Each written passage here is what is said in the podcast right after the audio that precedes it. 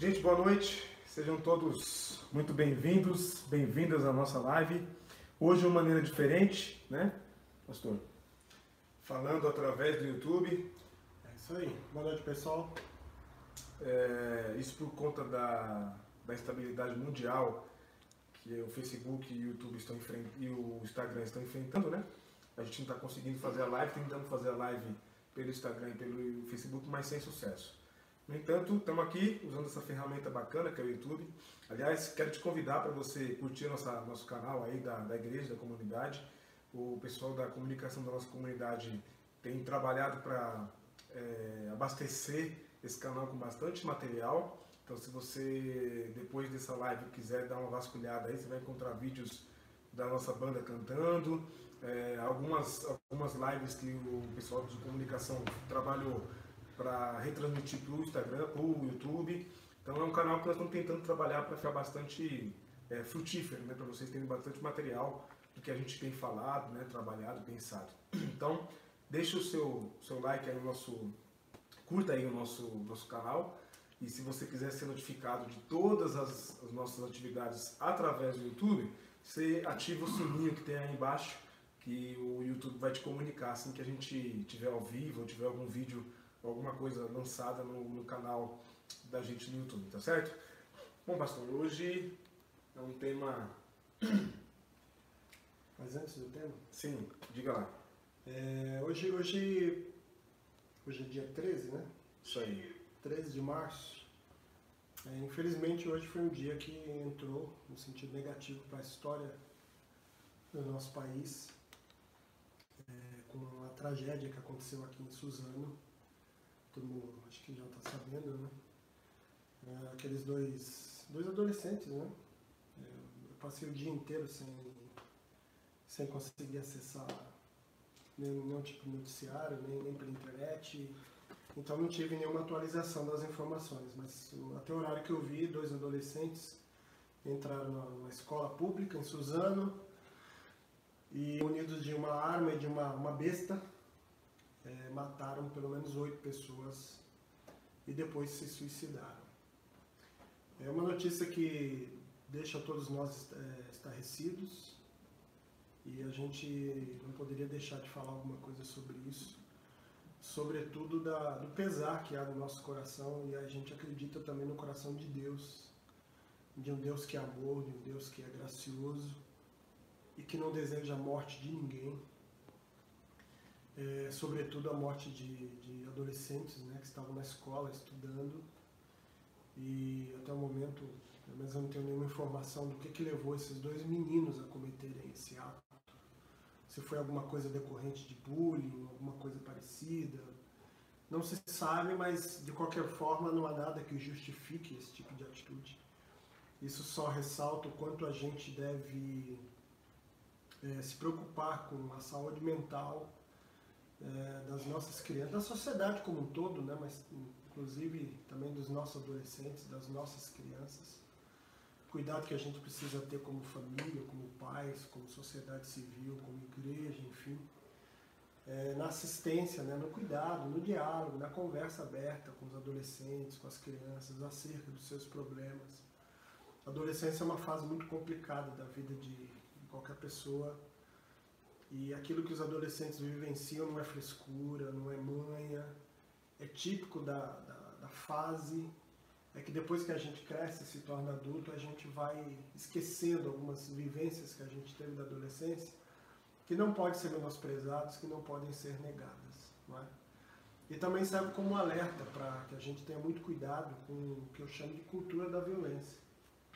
Essa ideia de que a arma o porte de arma vai resolver o problema da violência no Brasil, na minha singela opinião, é uma grande falácia. É uma grande falácia. Eu acho que tende é a piorar.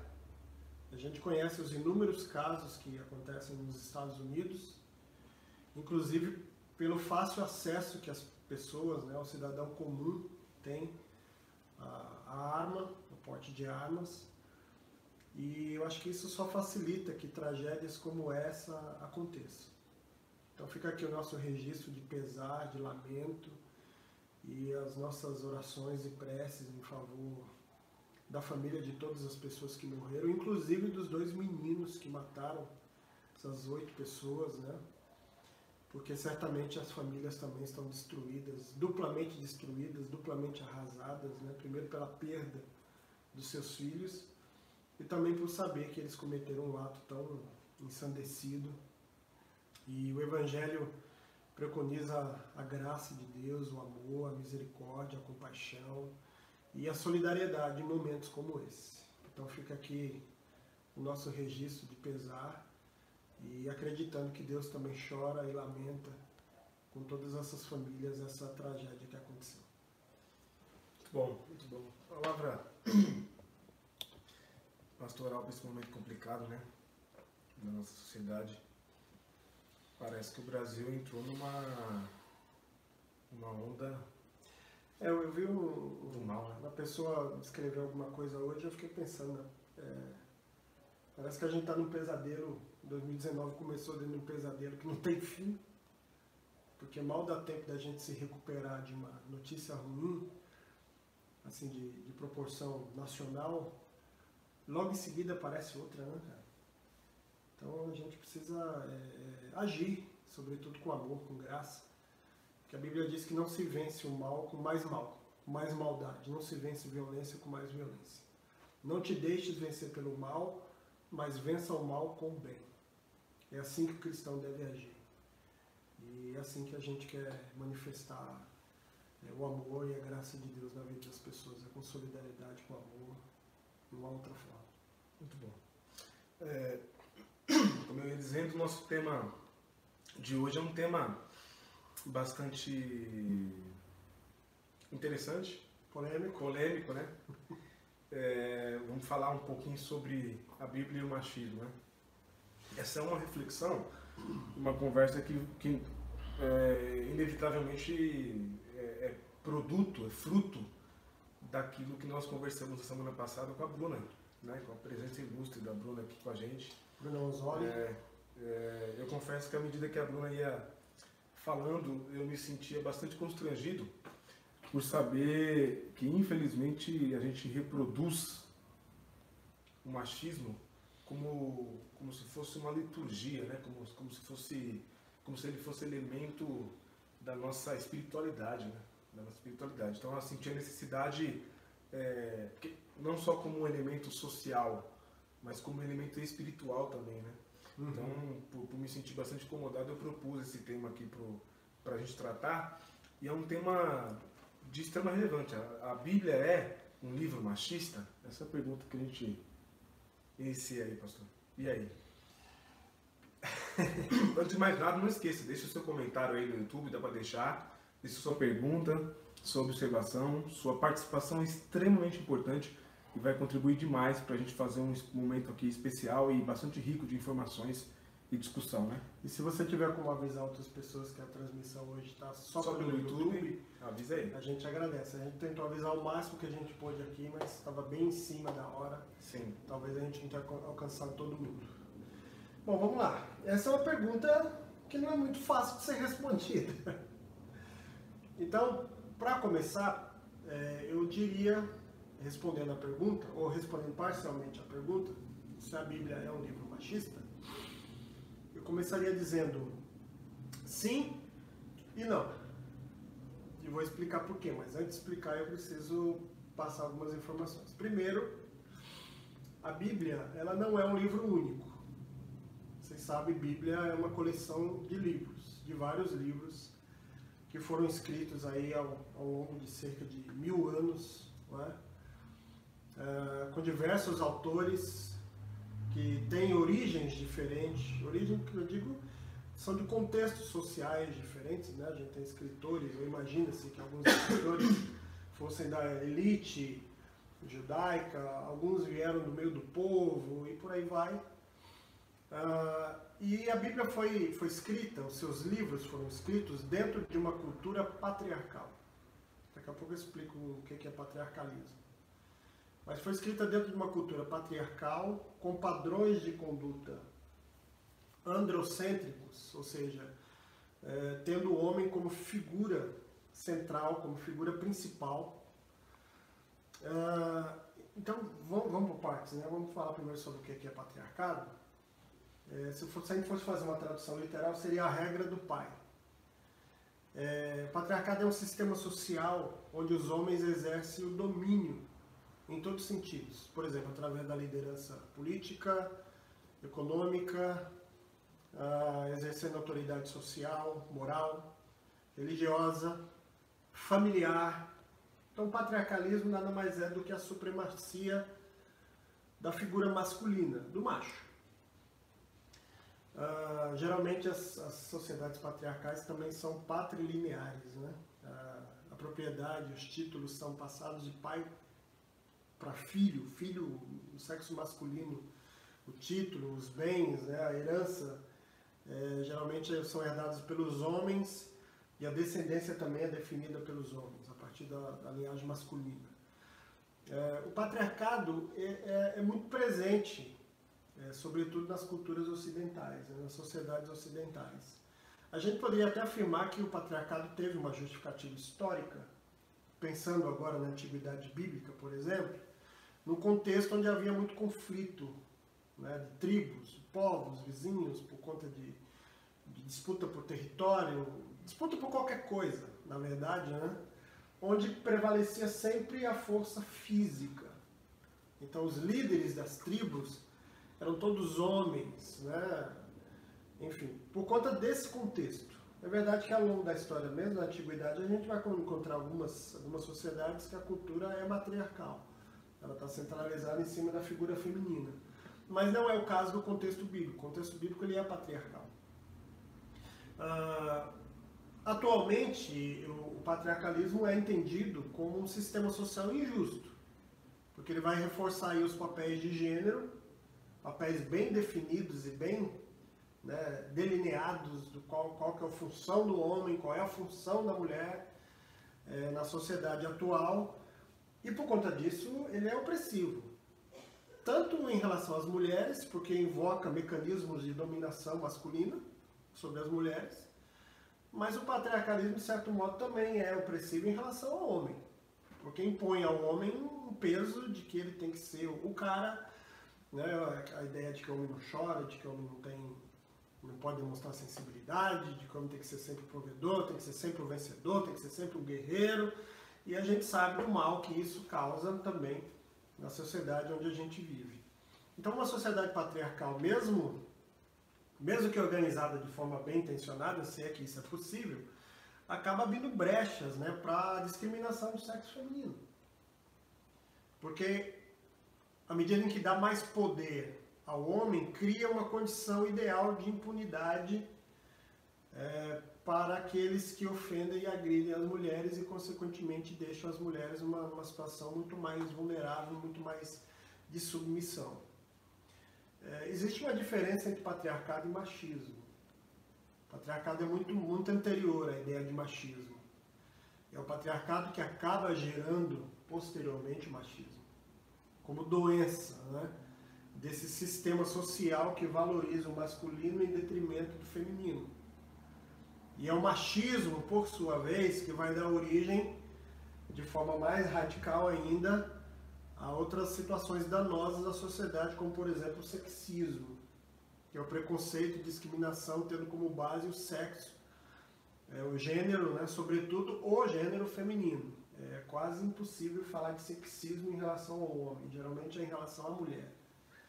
E é um machismo também que vai depois descambar no, na misoginia, que é esse preconceito, esse ódio, esse desprezo pela figura feminina, mas não pela figura feminina em si. É, é importante dar um detalhe aqui que é, é, a gente tem que levar em conta. É o desprezo pela mulher que não se comporta dentro da ideologia definida pelo misógino. Não é que o misógino ele odeia qualquer tipo de mulher, ele tem repulsa por qualquer mulher. Não. Ele tem ódio, repulsa e preconceito em relação à mulher que não se submete àquilo que ele acha como que deve ser a postura da mulher. Entendeu? Então, o patriarcado como, como construção social, ele é muito mais sutil do que o machismo. Machismo, inclusive, hoje é uma coisa que é, boa parte da sociedade condena, recrimina como algo ruim, algo que não deve ser reproduzido. Mas o sistema patriarcal ainda está muito presente, inclusive na nossa sociedade brasileira. É uma coisa mais sutil, mas que por sua vez possui raízes profundas, porque se trata de uma estrutura, de certo modo, de dominação, que pode ser superado sim, mas é difícil, é muito difícil. Por isso que a resposta para a pergunta se a Bíblia é ou não um livro machista, eu disse sim e não.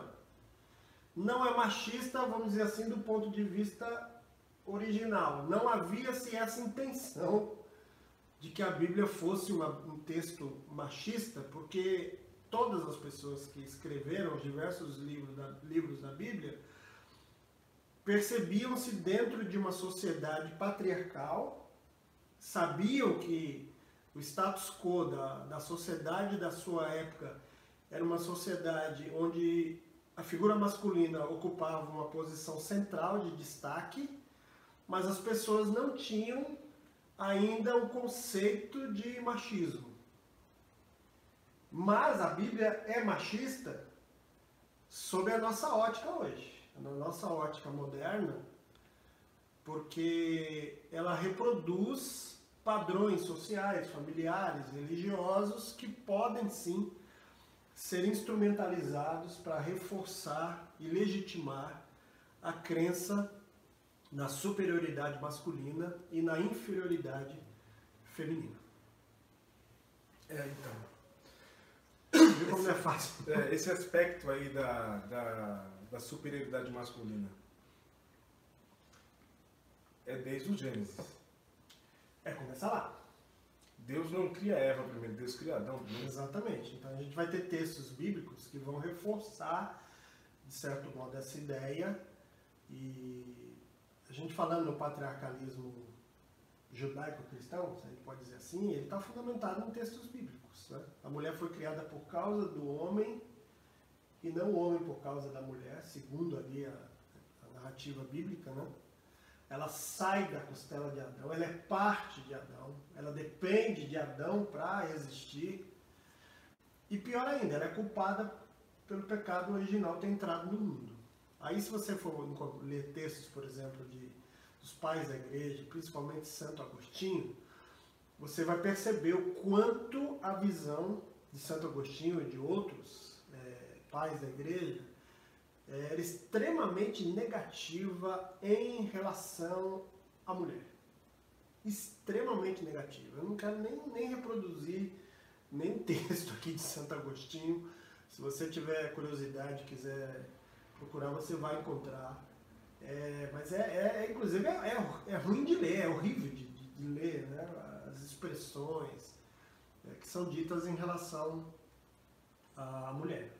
Começa no Gênesis e outros textos da Bíblia acabam reforçando. Reforçando essa ideia. Sim. Nós conversávamos há pouco que existe erro de ambos os lados, porque a grande crítica, ou uma das críticas, a crítica do feminismo a boa crítica do feminismo à Bíblia é que a Bíblia é um livro machista, que reforça uhum. esse comportamento superior do homem. Sim, né? Sim. Assim, e não é nem uma questão de, de, de pôr o homem na superioridade, é que para o homem ser superior, necessariamente a mulher, a mulher necessariamente precisa ser inferior. Sim. Né? Então a mulher é sempre vista como um, um apêndice Exato. Né, do homem. Então ela é sempre. Literalmente, se sai da costela, é literalmente uma apêndice. Ela é sempre a auxiliadora, ela é sempre a companheira, ela é sempre a, a, a, a, a que está ao lado Sim. do homem. Dificilmente a mulher com papel de protagonismo. Não é? E sempre quando tem papel de protagonismo, tem um homem que faz a, a função ali do emancipador do, do, do isso né? do, do, do, aquele que, que, de, que, que delega de certo modo exatamente é. a, a mulher gente, a gente vai lembrar de Noemi Noemi de Ruth Ruth Esther de Esther sempre com um homem ali. Né participando da nunca ela com um papel protagonista é, individual e singular né é, então assim essa é uma, uma crítica E há também uma, uma, uma superestimação, né? existe um, um erro de superestimar o texto bíblico, de achar que ele é um texto para além da sua realidade social. Uhum. Então a gente, é, por muito tempo, essa é uma experiência particular minha, que eu acredito que muita gente viveu. Por muito tempo Eu também eu tive essa experiência de ter- me relacionar com o texto bíblico como se ele fosse um texto repleto de perfeição, no sentido de que ele não tem, não, não, existe no texto bíblico é, pontos a serem criticados. Ou contraditório, né? Que Ou da contraditórios. inerrância bíblica. É, exato. Se tiver algum amigo meu batista assistindo essa, essa live, depois vai, vai me condenar É, ao fogo do inferno. Os fundamentalistas, os reformados vão ficar loucos. Agora deve estar arrancando o cabelo da cabeça, né? A ideia da inerrância bíblica é uma ideia muito comum, né? sobretudo no, no- no funda- fundamentalismo protestante, mas que não se sustenta na própria Bíblia. Você encontra textos que são antagônicos, né? que são opostos. E outra, como você mesmo disse, a Bíblia foi escrita dentro de um contexto cultural. A gente acredita que a Bíblia tem resposta, aliás, a gente estou generalizando, né? Acreditar que a Bíblia tem respostas imediatas, prontas para todas as questões, é um, é um pensamento muito raso. Não é? É, a gente lida, por exemplo, com questões hoje na atualidade que a Bíblia não, não, não tem uma resposta direta, ela pode apontar princípios, mas não uma resposta clara, absoluta. Não é? É, então a gente não lida com essa, com essa ideia, com esse conceito de que a Bíblia ela é inerrante de Gênesis É Apocalipse. porque, até porque a inerrância da Bíblia é um conceito reativo. Sim. Ou seja, é- é- tem muita coisa no protestantismo que é reativo. Isso não quer dizer que é ruim, mas é preciso dizer que é reativo. O fundamentalismo religioso ele é reativo. Ele é reativo, Foi né? uma, foi uma reação ao que chamou, chamaram de liberalismo. Liberalismo, É o é. secularismo e também o liberalismo é, teológico europeu. Sim. é? Então, assim, a gente troca a infalibilidade papal pela inerrância bíblica. Isso, Então, eu descentralizo de um homem, E de um livro. cargo, e coloco no livro. Só que fica, e fica a pergunta, mas é um livro? Ou seja, na verdade, não é um livro, são vários Vários livros. Quem interpreta sendo pessoa, sendo movimento, sendo comunidade, sendo igreja, sendo o que for, quem interpreta tem a palavra final sobre o texto, Exatamente. não é? Tem a palavra final sobre E o aí texto. tem a autoridade, aí tem o domínio e tem o controle. Tem o controle, tem o controle de sua vez. Então, então é, é, dizer que a Bíblia não é inerrante não é dizer que a Bíblia é um livro descartável, menosprezível, é um livro, é um livro, nenhuma. né? é, E que não é palavra de que Deus. não é palavra de Deus, né? Claro que é. Sim, sim. Fala, continua falando conosco, mas a gente precisa compreender, repetindo o que já foi dito, que cada livro da Bíblia foi escrito dentro de um contexto geográfico, de um contexto cultural, histórico, que há um abismo gigantesco aí de tempo, de cultura, não é? de, de, enfim, de espaço, de sociedade, que a gente precisa, ao fazermos a leitura bíblica, é, interpretarmos de acordo com o nosso tempo, com a nossa época. Ressignificar aquele contexto para o nosso tempo, para o nosso momento. Para alguns pode parecer um exercício meio herético, né? meio profano. Mas não, não, é- não se trata de nada disso, um exemplo bem simples. Jesus fez isso. Já existia a Torá, já existia a lei, era, era a Bíblia que os judeus tinham na época de Jesus, era a Bíblia que Jesus lia.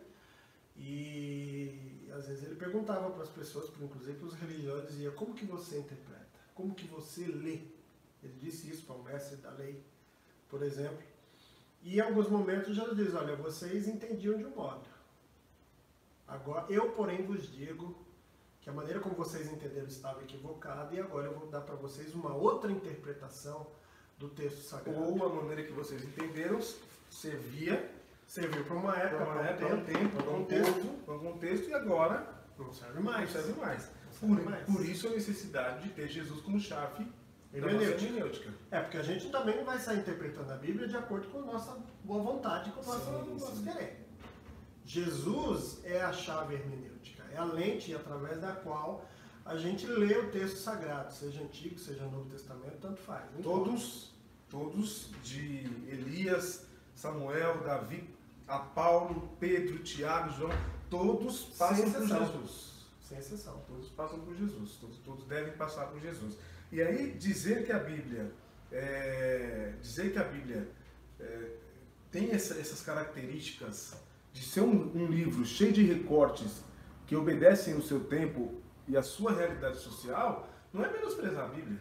Não, de maneira Não é, não é menosprezar a Bíblia, é ser verdadeiro com ela. Entender que não é um livro só, são vários livros e vários livros escritos por diversas pessoas dentro de diversos contextos, né? dentro de diversas realidades.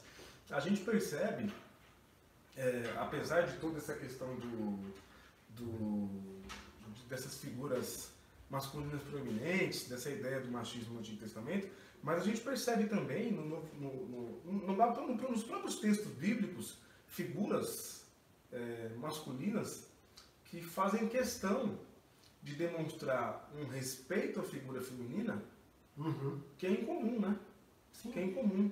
Mesmo, por exemplo, mesmo os textos é, do Antigo Testamento, os textos da lei, por exemplo, é, que, que à primeira vista parecem ser os textos mais até misóginos né, em relação à mulher, é, dentro daquele contexto onde a mulher é, uma- é- é praticamente uma propriedade do homem, a gente pode ler aqueles textos, obviamente não concordar com a sua literalidade, mas compreender que dentro daquele contexto daquela época era até um certo avanço. Vou citar um exemplo.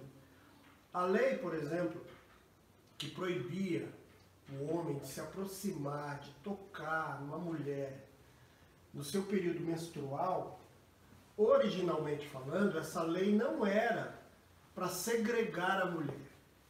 Não era para tornar a mulher um ser para ser extirpado da sociedade. Não. Era para preservar a mulher, inclusive. Porque a mulher era praticamente a propriedade do homem. Ela não tinha direito de escolha, nem de quando ela queria transar ou não. Então a mulher no período menstrual era talvez o único período do mês que ela tinha um pouco de descanso.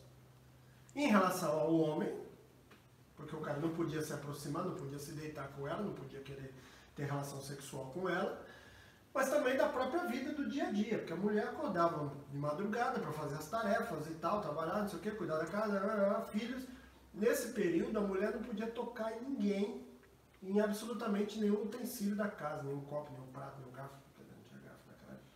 Mas, enfim, não podia tocar em nada, porque tudo que ela tocasse, o local onde ela se sentasse, era considerado impuro. É, tem um, tem um- uma questão ainda também que é o seguinte, a gente não consegue, eu não sei por que a gente não consegue ah, fazer uma teologia que faça a leitura de que nós estamos lidando com o Antigo Testamento numa teocracia. Sim. Então a lei do Estado, o Estado se confunde com a religião. O Estado é a religião e a religião é o Estado. Né? E por conta disso, a gente tem aspectos que são muito mais é, legais, legislativos, né? de, de um contexto mais é, de, de leis, do que da própria da, do, do que da própria espiritualidade das pessoas. Uhum. Né? E a gente não consegue distinguir isso. Então a gente olha para esse, esse, essa, isso que você está falando, dessa questão do costume de afastar a mulher nesse período dela, tem muito mais a ver com uma questão de saúde pública, Também. não é? Uhum. Do que de uma questão de, de espiritualidade, de uma questão de fé, de uma questão de culto, né? de um ponto de culto. É que a justificativa tinha sempre um cunho religioso. Sim, Você está impuro, você não pode oferecer sacrifício a Deus. Mas a gente sabe que o resultado prático de tudo isso não era uma questão espiritual, era uma questão social e da comunidade da, daquela época. não é? sim. Bom, estamos aqui, bacana, 13 pessoas assistindo a gente aí, ao vivo com a gente. Sejam muito bem-vindos, gente. É aí, Não esqueça de deixar seu comentário aí, sua observação, sua pergunta. A gente, vou repetir, estamos aqui no YouTube hoje porque o Instagram e o Facebook estão com uma, uma estabilidade, né? É, nas, no- nos seus, nos- nas, nas suas redes. Então está sendo difícil, está impossível fazer live, vídeo, stories ou qualquer outra coisa no Instagram e no, no Facebook a gente está conseguindo postar apenas. né? Então a gente trouxe essa live para o YouTube, que é uma rede que parece para nós que está mais estável, né? Tá, tá funcionando bem até, até aí. É, bom, temos aqui com a gente o Rodrigo, da nossa comunidade. Grande Rodrigo, Rô, um grande abraço, Rô. É, a Cris Marques, Cris também. a Claudemir Araújo, a Clau, Bacana. Lúcia Silva. O Alex Jandelan, que é o bispo lá da, do Marajoara. Abraço, bispo. Gilson Lima também está por aí. Alex. Pessoal, Gilson. deixem seus comentários, suas perguntas, que é muito bem-vindo. Tem alguma coisa aí já, Nara? Não, né? Não, por enquanto Por enquanto, por enquanto não. Como não dá pra gente saber também quem que é que tá ao vivo, a gente só sabe dessas pessoas porque é Porque elas- é, exatamente. Não dá pra Mas- gente saber quem é que tá ao vivo, mas se você não for mencionado e tá ao vivo aí, dá um oi. Dá um, manda uma boa noite pra nós pra gente mencionar você que você faz parte dessa live também. Isso aí. A gente só consegue saber quem tá aqui por conta do, do comentário deixado aí é, na área de comentário, né? É, então, assim, o que fazer com esse texto tão ambíguo? Que fazer com essa, com essa realidade tão ambígua, né? É, massacrar, descartar, abandonar, né?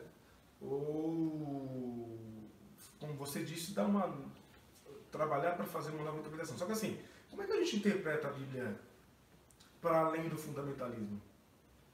É, de novo, a, a possibilidade, a única possibilidade da gente não, não instrumentalizar a Bíblia para reforçar ideologias, é, seja de machismo, misoginia, é, é, preconceito em relação ao negro, né, ao racismo, ou ao, ao, à comunidade LGBT, é a gente olhar a Bíblia a partir de Cristo, a partir de Jesus Cristo.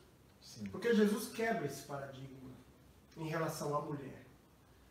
Jesus eh, ele rompe com essa tradição, apesar de fazer parte de uma sociedade patriarcal.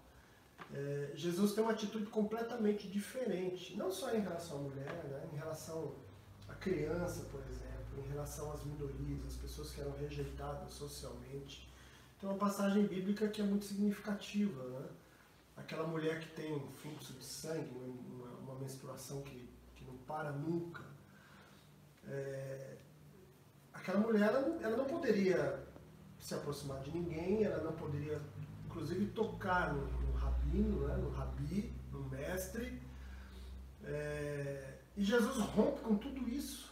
Né? Ele, ele, ele, tudo bem que a mulher toca sem que ele saiba a princípio, né? ele percebe isso, mas Jesus não a censura, Jesus não a repreende, Jesus ressalta a dignidade que aquela mulher tem, Jesus devolve àquela mulher a sua vida, porque é interessante que o texto ali ele ocorre paralelo a uma outra situação que é a morte da filha de Jairo, que é um representante da lei, que é um representante da religião institucionalizada, que inclusive eh, segregava aquela mulher não é? porque ela, ela, ela não poderia, segundo a lei, segundo a religião, segundo a lei do templo, ela não poderia entrar no templo, não poderia oferecer sacrifício, não poderia se aproximar de ninguém. É, e, e o texto, é, sabiamente, é colocado em paralelo, porque para além da morte daquela menina que tem 12 anos, tem uma mulher que já está morta, ou morrendo lentamente, ao longo de 12 anos. Então, a, a forma da gente reinterpretar os textos bíblicos é a partir de Jesus Cristo. Agora, há textos, por exemplo, como citando um caso que é o texto de Deuteronômio, capítulo 22, a partir do versículo 22, é, o texto ali de Deuteronômio vai tratar sobre as leis acerca do estupro. Então vai dizer assim, olha, se um homem se deitar com uma mulher que é casada com outro homem, ambos vão morrer. E ali o texto não, não especifica, por exemplo, se é uma relação de estupro, sabe, se é uma violência sexual.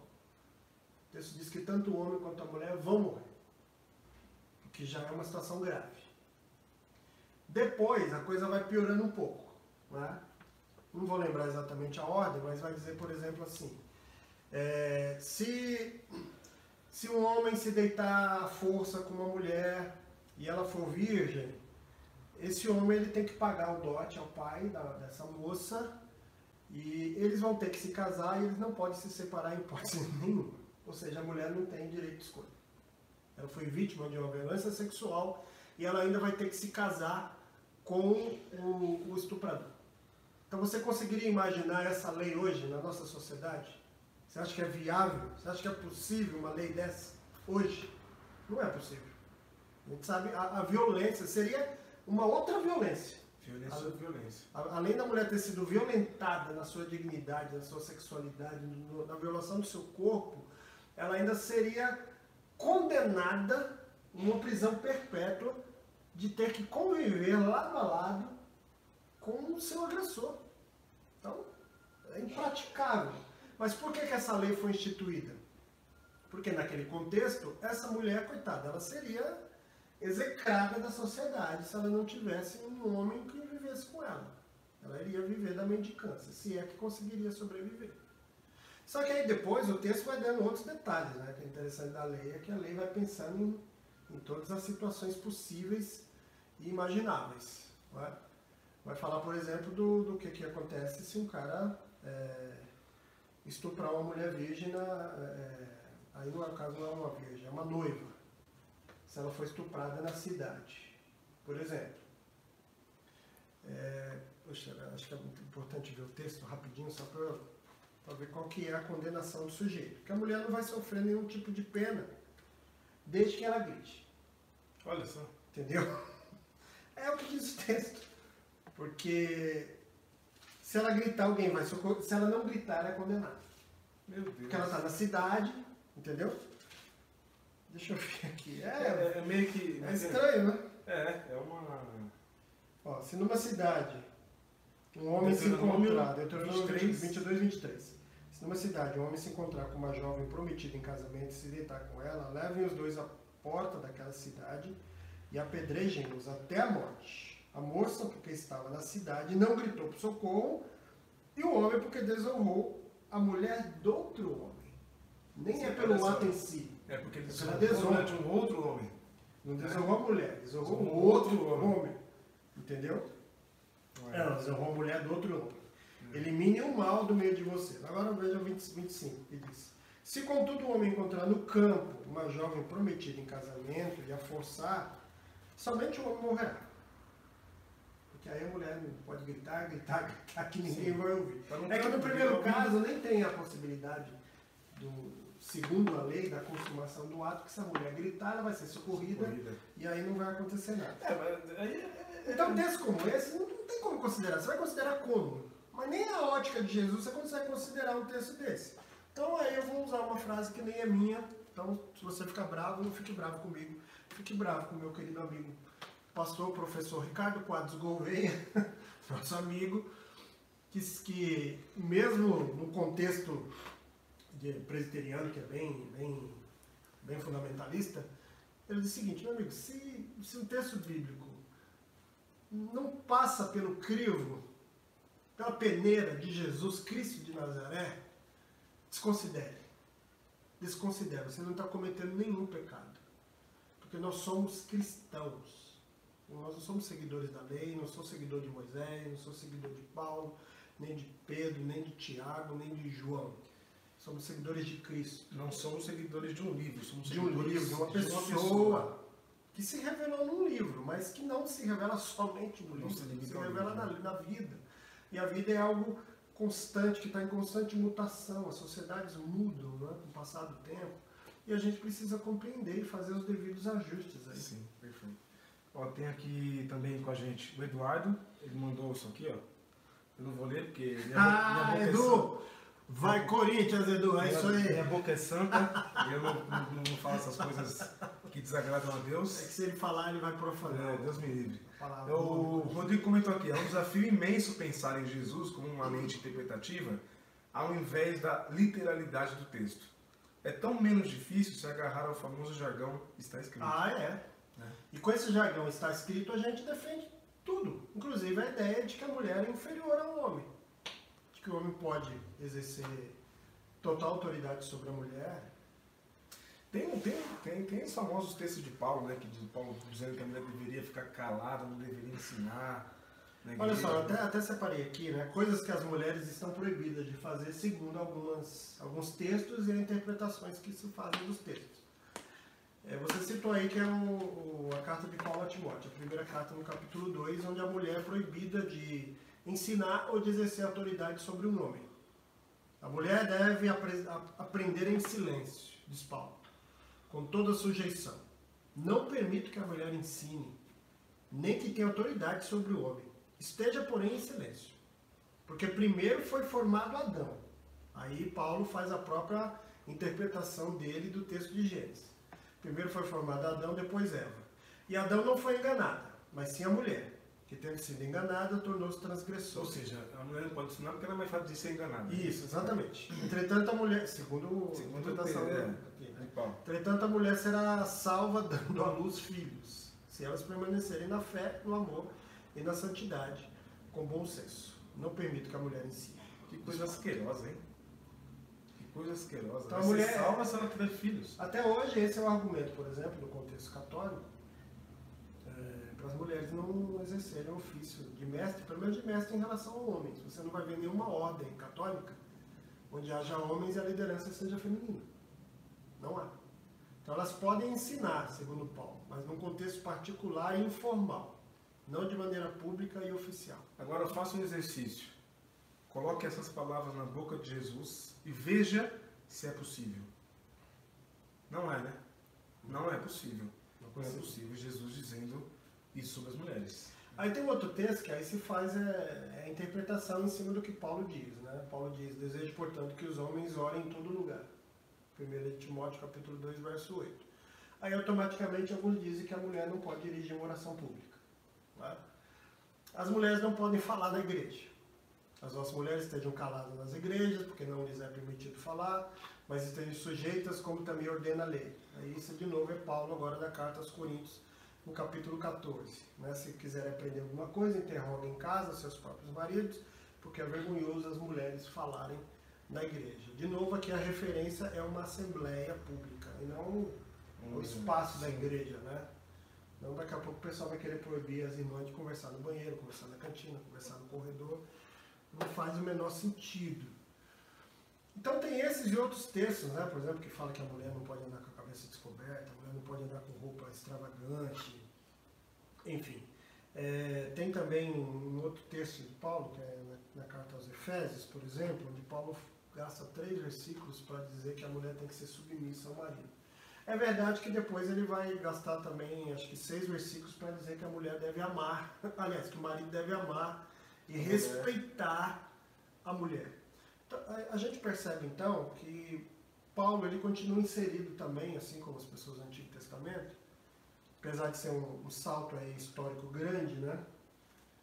Paulo aí já está no período depois de Cristo, mas ainda assim é um contexto muito patriarcal. É, a mulher tem um pouco mais assim de, de ascensão social, pensando na comunidade romana, que tem uma grande influência né, da cultura grega. É, a gente está falando aí necessariamente da comunidade judaica. É, nesse espaço da polis, a mulher tem uma certa autonomia. Eu estava lendo recentemente, acho que a mulher podia andar com dinheiro, mas não podia ter a posse do dinheiro. Umas coisas meio loucas assim, sabe? Ela não podia ter um dinheiro que fosse dela. né? Ela poderia carregar dinheiro desde que não fosse propriedade sua. Não, não sei como é que conseguiam definir esse tipo de, de, de lei, mas enfim. E a gente vê em alguns momentos, por exemplo, esse, texto aos Efésios, que Paulo ele continua reproduzindo um contexto social patriarcal da sua época, mas ao mesmo tempo tentando estabelecer uma, uma mudança que pode ser vista como algo positivo, de que a submissão da mulher em relação ao homem deve ser exercida, mas que o homem precisa amar e respeitar a mulher. A gente vai perceber Paulo também, essa mesma dificuldade, é dificuldade aos nossos olhos, né?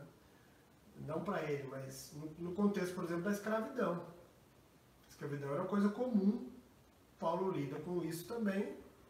Ele não diz que as pessoas não podem ter escravos, mas ele diz que o dono de escravo tem que tratar o escravo como um irmão.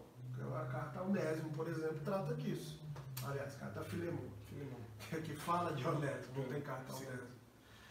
Então a gente percebe assim um, um- um certo avanço dentro do contexto cultural, mas não consegue romper essas amarras da cultura, porque de novo não havia o conceito de machismo, havia uma sociedade patriarcal estabelecida como realidade inequívoca. Então, o que, que as pessoas daquela época poderiam propor de tão diferente daquele contexto. Não havia a menor possibilidade. Mas isso não invalida o texto bíblico como palavra de Deus. O que eu não posso é literalizar isso para os dias de hoje e Sem- dizer para minha esposa. critério, né? É, dizer para minha esposa, você não pode falar mais na igreja, e você deve total submissão a mim, e eu sou o cabeça aqui, eu que mando e desmando, não, não faz o menor sentido. Sim. É, O, Eduardo comentou aqui, o que vocês pensam sobre a teoria de que a Bíblia foi inspirada pelo Espírito Santo?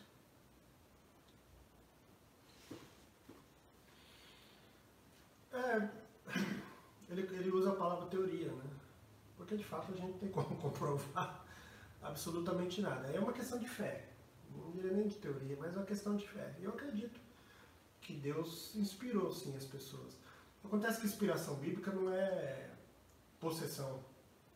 E não é psicografia também, a pessoa vai escrevendo através de uma força que conduz. Não.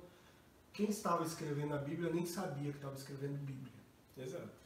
Paulo, quando escreve as cartas, ele está escrevendo cartas para as igrejas, não para que aquilo se torne documento oficial da cristandade. Virou documento oficial Virou. Bíblia muito tempo depois. Virou a Bíblia muito tempo depois e, e sem Paulo saber disso, Sim. inclusive. Morreu sem saber. E quando os primeiros cristãos começaram a, a mandar as cartas de um lado para outro, que essas cartas, boa parte delas começou a circular, elas também não tinham essa intenção que se transformasse em Bíblia, em texto sagrado. Se tornou ao longo da história e Deus se utiliza dessa, dessa história para se revelar a nós através do texto, ou revelar o seu filho Jesus através do texto. Então essa questão da inspiração bíblica, ela é bastante delicada, difícil de ser tratada, porque de novo, nenhuma das pessoas, nem no Antigo, nem no Novo Testamento, quando estavam escrevendo os textos, sabiam que estavam escrevendo Bíblia. Se tornou Bíblia, a gente considera como palavra de Deus, desde que a gente não não tem essa interpretação literal e a gente não instrumentalize a Bíblia para reforçar conceitos ideologias, opiniões que a gente sabe que são extremamente danosas a algumas pessoas da nossa sociedade, seja a mulher, seja o negro, seja o imigrante, enfim, as minorias. Acho que eu respondi a sua pergunta. É, é inspirada porque produz vida, né? Ah, quer dizer, inspirada porque a interpretação pode produzir vida. Então, à medida em que ela produz morte, Não tem o nada problema com não é, não, é, não é inspiração, é. É é- interpretação. Aí é o, é o É ponto aplicação, central da né? nossa conversa aqui. A Uhum. questão principal não é se a Bíblia é ou não um livro Machismo. machista, misógino, racista, o que quer que seja. A questão principal é se nós estamos usando a Bíblia para reforçar conceitos, ideologias, opiniões machistas, patriarcais, sexistas e misóginas que nós temos. A questão principal é como é que a gente lê e interpreta a Bíblia. Porque dependendo da minha leitura e da minha interpretação, eu consigo reforçar praticamente qualquer ideologia. Massacres, holocausto, etc. Né? Isso aí. Isso aí. É. É, gente, então é isso. É isso. Você tem algumas, alguma coisa mais para falar sobre, sobre isso? É, a, gente, a gente sabe que é interessante, é um fenômeno interessante que por conta da, da, dessa relação de interpretação machista é, reforçada nos, nos discursos religiosos, sobretudo o discurso religioso evangélico, de que a mulher é submissa, de que a mulher é, é de segunda importância, de menor importância do que, o, do que o homem, que a mulher tem que obedecer, de que a mulher é o guia da casa é o homem, né, quem orienta a casa é o homem, por conta desse, dessa questão, dessa, dessa interpretação, dessa, dessa coisa, desse discurso reforçado, esse discurso machista, né, que é predominante na maioria da, quer dizer, é, é, é popularizado na maioria das igrejas evangélicas, a gente tem aí dados é, dos órgãos de segurança pública do Brasil de que o maior número de, de crimes, de, de, o índice de violência contra a mulher é maior entre os evangélicos, na casa dos evangélicos, nas famílias evangélicas, né? Acho que É. de 40%. Então, é, a- maioria da- da- do- do- do- do- do- do- dos números, né, do- do- do- dos registros de violência contra a mulher é proveniente de lares evangélicos. Né? E só comprova o quanto, dependendo da interpretação bíblica, a gente pode estar reforçando e corroborando para que práticas de violência, de abuso, eh, se perpetuem. O pastor, por exemplo, que aconselha uma irmã da sua igreja a se submeter aos desmandos e à violência do seu marido, porque a Bíblia diz que ela deve ser submissa, é, esse pastor ele está, a meu ver, cometendo um crime, está expondo essa mulher a, a, uma situação de risco imenso. Né? Ele está reforçando, perpetuando, corroborando a uma prática de violência. Então, para a gente perceber como é, como é séria essa questão de interpretação bíblica. E a gente sabe que a gente, a gente faz parte de uma sociedade extremamente machista. A sociedade brasileira é machista. Os povos sul-americanos, de maneira geral, latino-americanos, né, não sul-americanos apenas, carregam esse estigma machista que boa parte dele tem a ver com a nossa religiosidade, seja de matriz católica ou protestante. A gente carrega uma herança né, histórica a partir da religião, da prática religiosa, começar da matriz católica, mas também perpetrando pela matriz pela, pela religião protestante, a gente vai, a gente vai reproduzindo conceitos, ideias é, desse patriarcalismo que está tão misturado na nossa história, no nosso jeito, no nosso ethos, no nosso jeito de ser, que não é fácil a gente se desvencilhar é, disso. Não mesmo. Sabe? Isso também não justifica a gente continuar reproduzindo isso, não. A gente tem um enorme dever de casa aí a ser feito, que é superar tudo isso, porque o papel da religião, não importa qual seja, mas sobretudo a religião cristã, que é da qual nós fazemos parte, é de emancipar as minorias. Então, se as mulheres são tratadas como seres de subcategoria na sociedade brasileira, e a gente falou bastante disso na semana passada, né? recebem um salário menor, exercendo a mesma função que um homem, e tantas outras situações, o Evangelho ele propõe exatamente o contrário disso. De trazer a dignidade, de reforçar o valor, de destacar, sabe? Dar destaque. Jesus tinha essa prática. Jesus pega uma criança e coloca no meio da multidão ali, dos discípulos que estão tentando barrar. Jesus está num ambiente exclusivamente masculino e uma mulher se esgueira, entra escondido, se agarra a seus pés, chora, enxuga os pés de Jesus com, as próprias, com os próprios cabelos há uma reação né, dos homens ali presentes de reprovação, sabe?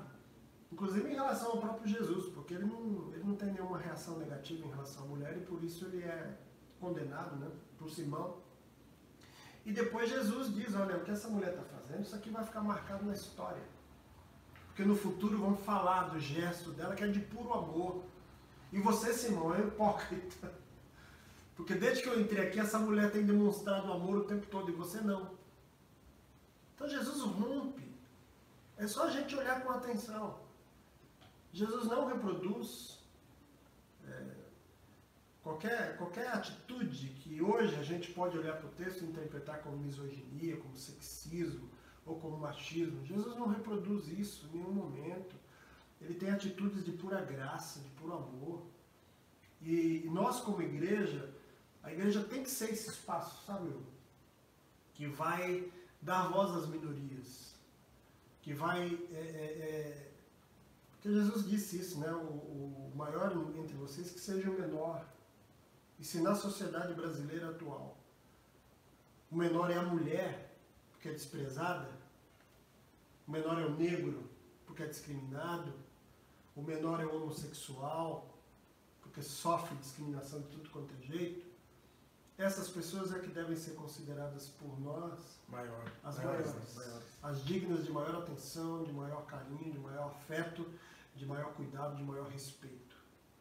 Então, de novo, o feminismo não é uma força é, em pé de igualdade com o machismo. Não é o machismo na versão feminina. Não, é a luta é, legítima das mulheres é, pelos seus direitos. a palavra aí é equidade. É você equilibrar as coisas. Não é mulher tomando o lugar do homem, o homem tomando o lugar da mulher. Não se trata nada disso. Né? Biologicamente falando, nós somos completamente diferentes. O homem consegue fazer algumas coisas que a mulher não consegue fazer por conta da força física, da estrutura Assim como a corporal. mulher também tem habilidades. Assim como a mulher tem habilidades que o homem não consegue fazer, porque a estrutura masculina não permite. Então, a questão é a equidade. Pouquíssimas funções hoje, trabalho, é, impediriam que a mulher exercesse. Inclusive, algumas funções que requerem um pouco mais de força física, tem mulher que corre do tranco e tem homem que não. Exatamente. E não- isso não faz do homem menor e nem da Não. mulher Superior ao superior homem. ao homem. De maneira Exato. nenhuma, maior, enfim. É. Então são conceitos que estão aí estabelecidos. não é? Existe também o machismo estrutural, que tem a ver com o patriarcalismo, que deu origem a tudo isso, e que a gente precisa romper com essas coisas. É, alguém já disse que os nossos pais, os nossos avós, eles viveram é, uma mudança de época. Nós estamos vivendo uma época de mudanças. E é diferente. Pode parecer que é igual, mas é diferente. Uma época de mudanças é, é muito mais difícil da gente lidar. Muito mais difícil da gente conseguir. É por isso que as pessoas hoje falam muito em mimimi, né? Ah, É, tudo é mimimi. É. Cara, é porque an- antes, meu amigo, pensa, raciocina um pouquinho. Antes não havia esse conceito, por exemplo, de que bullying, de que mexer com a mulher ali no meio da rua, com as palavras mais, mais baixas, né, que os homens sabem usar.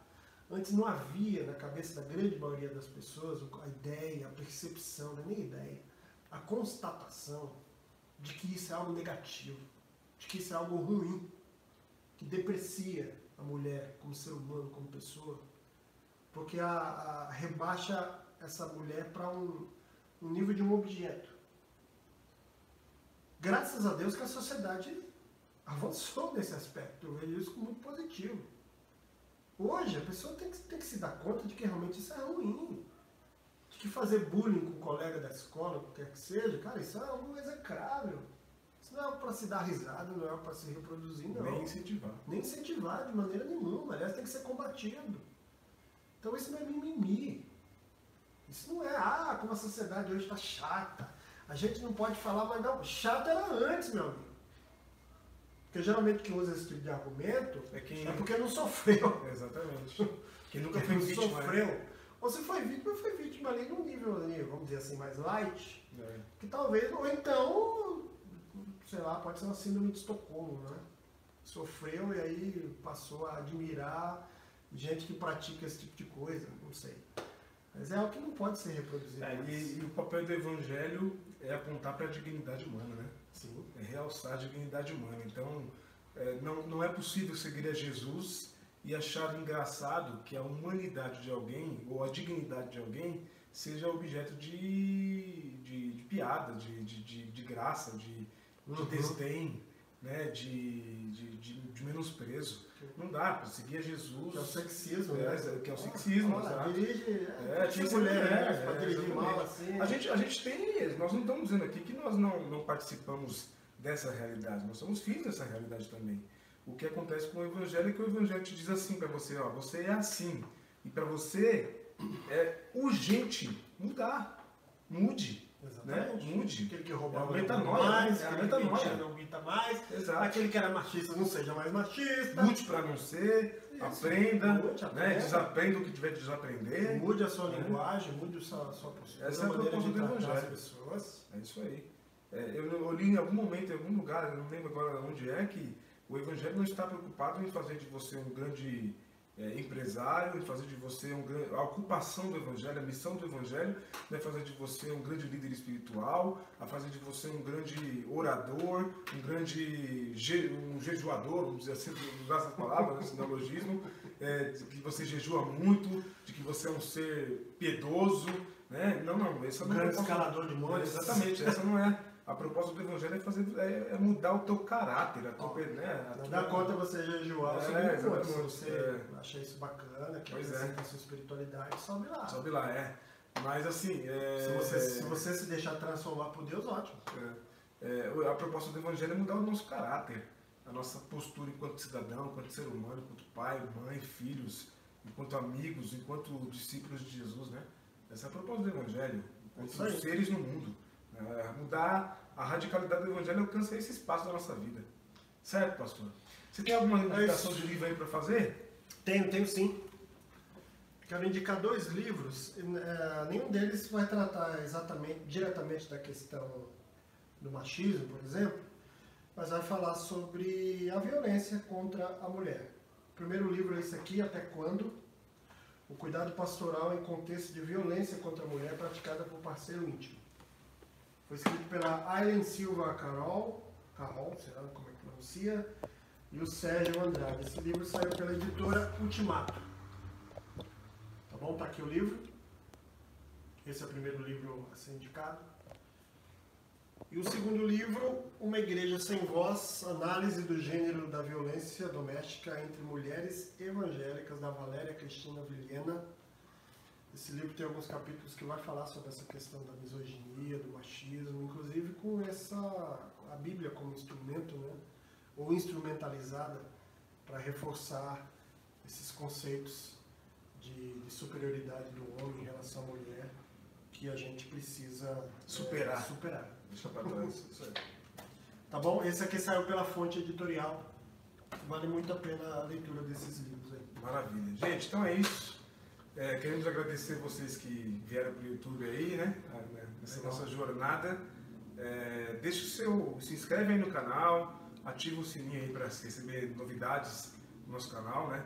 A gente, o nosso pessoal lá de comunicação da igreja, o Wagner, que é líder desse, desse departamento, está se empenhando bastante para a gente fazer um bom trabalho, né? Para chegar aos mais diversos lugares, através dos mais diversos meios de comunicação, né? A nossa, a nossa mensagem, a nossa ideia, a nossa proposta de comunidade, de igreja, de espiritualidade, né? Que não é melhor do que ninguém, é só diferente. A gente só quer ser diferente né, do que está posto por aí. É só essa nossa proposta. Né? Diferente, mas é, é o que faz sentido, né? É o que faz Na sentido nossa- exatamente para nós. nossa caminhada, na nossa Exatamente. história bom. e na vida. Porque é uma espiritualidade que tem uma conexão com a nossa realidade, né? Boa. O chão onde a gente pisa e sem menosprezar ninguém, sem Ninguém, querer ser ninguém. superior a ninguém. É, então queremos agradecer a todos vocês que participaram, que estiveram aí ao vivo com a gente. Rodrigo, Bom demais. o Gilson, o Alex, a Clau, o Cris Marques, todos vocês que, que tiveram aí com a gente e que nós não sabemos aqui exatamente quem são, mas tenham uma excelente noite, muito obrigado por Ó, o participar. Rodrigo aí. falou, salve a nossa escola bíblica Comunitária, comunitária. isso aí, é. Muito- Muito bom, porque orgulho da nossa caminhada, da nossa comunidade. É isso aí, Rô. Você faz parte, você é peça fundamental dessa comunidade. Todos são, né? É, e é isso. Domingo, 8h30. 8 e meia a gente tem a nossa escola bíblica comunitária, onde a Perfeito. gente tem um olhar mais profundo para o texto sagrado. Não é uma, uma proposta assim de escola bíblica devocional. É para a gente se aprofundar mesmo na questão da origem da Bíblia, como que ela chegou até nós, isso a gente já viu, né? Agora a gente está ali estudando os primeiros livros da Bíblia, o Pentateuco, livro Estudaremos a Gênesis. Agora, domingo, estudaremos o Êxodo. Êxodo, Êxodo. Perfeito. e assim a gente vai. E assim a gente caminha. E logo em seguida tem o culto. Nossa celebração, exatamente. Às 10 da 10 manhã. horas, é, domingo agora a gente vai celebrar a ceia juntos, Maravilha. a comunhão do corpo, partindo o pão, compartilhando o cálice do Senhor. E você está convidado a estar com a gente lá, é só chegar. Qual é o endereço? Rua Asfaltite, número 96, Vila Formosa, hein? Muito próximo do Shopping Nela Franco. Isso aí. É, a Avenida, Avenida Eduardo Cote. Cote passa por cima, vários ônibus ali, muito fácil de acessar, tá, gente? Essa asfaltite é um cruzamento. Cruzamento da da Eduardo. Ela passa por cima, o pessoal vai achar que é um viaduto.